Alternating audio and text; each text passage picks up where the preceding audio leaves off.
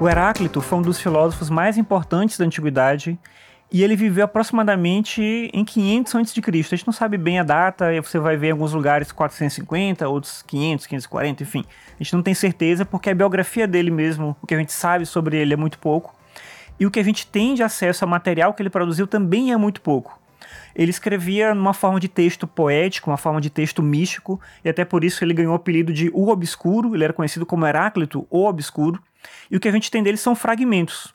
Na verdade, eu disse que tem muito pouco, mas perto de outros autores da época, de outros filósofos da época, existe até bastante coisa, né? Ele tem pouco mais de 100 fragmentos que sobraram da obra dele, desse texto poético que eu falei, e de alguns outros filósofos pré-socráticos a gente tem praticamente nada, a gente só tem relatos posteriores, enfim. Então, até que a gente tenha algum material. Mas esse material, ele está esparso, ele está apresentado, como eu falei, numa linguagem poética, e não necessariamente ele apresenta uma concatenação lógica, uma ordenação de argumento. Não era esse o propósito desse texto. A gente nem sabe se ele tinha esse propósito em outras, outras produções que, porventura, ele tenha feito. Mas essencialmente o Heráclito discutia nesses fragmentos a tese de que a realidade se caracteriza pelo movimento. Daí a expressão famosa tudo flui, que resume de alguma maneira a filosofia do Heráclito. Uma outra frase que ficou bem famosa do Heráclito, que está presente nesses fragmentos, é a frase em que ele diz que nós não podemos banhar duas vezes no mesmo rio, porque o rio não é mais o mesmo. Esse é o fragmento 91.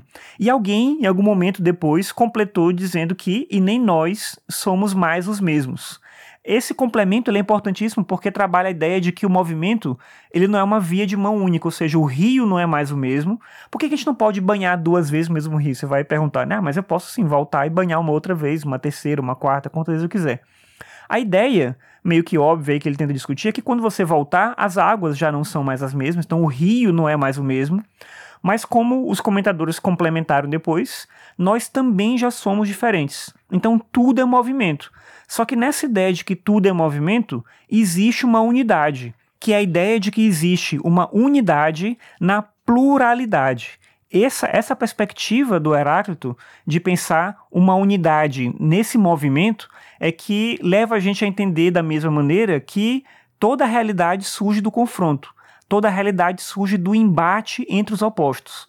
A gente tende, especialmente hoje em dia, a pensar que numa relação dicotômica é necessário eliminar um lado para prevalecer aquele que a gente acha que é superior. Só que o Heráclito vai dizer que esses dois elementos que são opostos, eles na verdade precisam um do outro para que eles façam sentido. Então, por exemplo, se a gente pensar saúde e doença, vida e morte, dia e noite, essas duas coisas precisam sempre caminhar juntas. Claro que eu quero saúde, eu não quero doença mas ele quer dizer que a doença é uma circunstância de um corpo que pode ser saudável. Você pode ser saudável justamente porque você tem um corpo que pode também adoecer, é uma circunstância da vida. Essa, esse elemento de oposição é uma circunstância que não dá para eliminar. Da mesma forma, a gente pode pensar a mesma coisa, a gente pode pensar para vida e morte. É óbvio que eu quero a vida, mas eu só posso estar vivo porque eu também tenho uma circunstância de mortalidade. É por isso que eu dou valor à própria vida. A vida faz sentido para mim e eu quero continuar vivo porque eu tenho uma morte, porque eu não quero morrer, porque eu quero persistir de alguma maneira. Então, vida e morte se relacionam. Dia e noite, enfim, todos os opostos aí, eles entram nessa mesma lógica. Daí ele vai utilizar metaforicamente o elemento do fogo como um símbolo para o caráter dinâmico da realidade se vários pré-socráticos apontam um elemento primordial, para um deles é a água, para outro é o ar, não sei o que e tudo, para o Heráclito esse elemento primordial é o fogo, porque ele representa simbolicamente esse caráter dinâmico da realidade, esse processo de destruição que não é destruição, mas é uma manutenção do movimento das coisas. Apesar do termo dialética ter aparecido em um texto que a gente saiba pela primeira vez só com Platão, muitos autores principalmente mais modernos, identificam nos fragmentos de Heráclito, por conta dessa dinâmica da oposição e dessa perspectiva de entender o movimento e uma unidade dentro do movimento, percebem no Heráclito, nos fragmentos que ele deixou, a origem da própria dialética, que é vista aqui como um confronto de ideias que não se anulam, mas que geram uma síntese. E essa síntese, no caso do Heráclito, é o próprio real. Ou seja, a realidade é fruto desse confronto, desse embate entre as coisas. Então, a paz e a guerra, como eu falei, né, a saúde, a doença, a vida, a morte, esses embates promovem isso que é a própria experiência da realidade.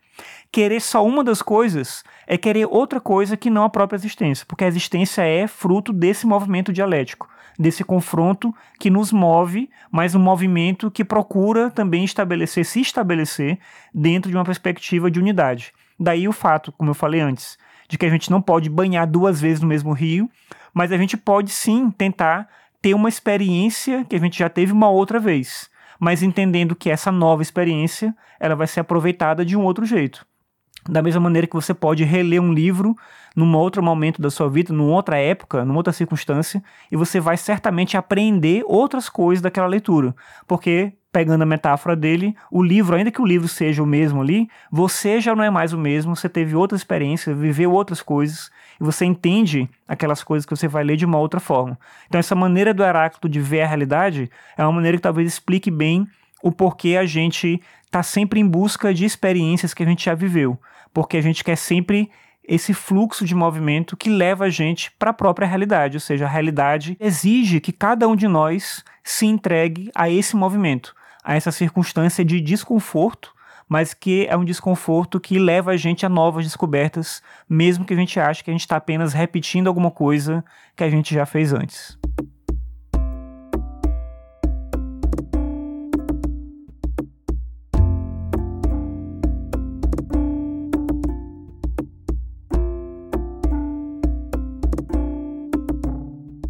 Obrigado por ouvir mais esse episódio. Lembrando que você pode acessar o Ficções no meu site, marcosramon.net/ficções. Me ajuda muito se você compartilhar os episódios com outras pessoas, assim mais gente fica sabendo da existência do podcast.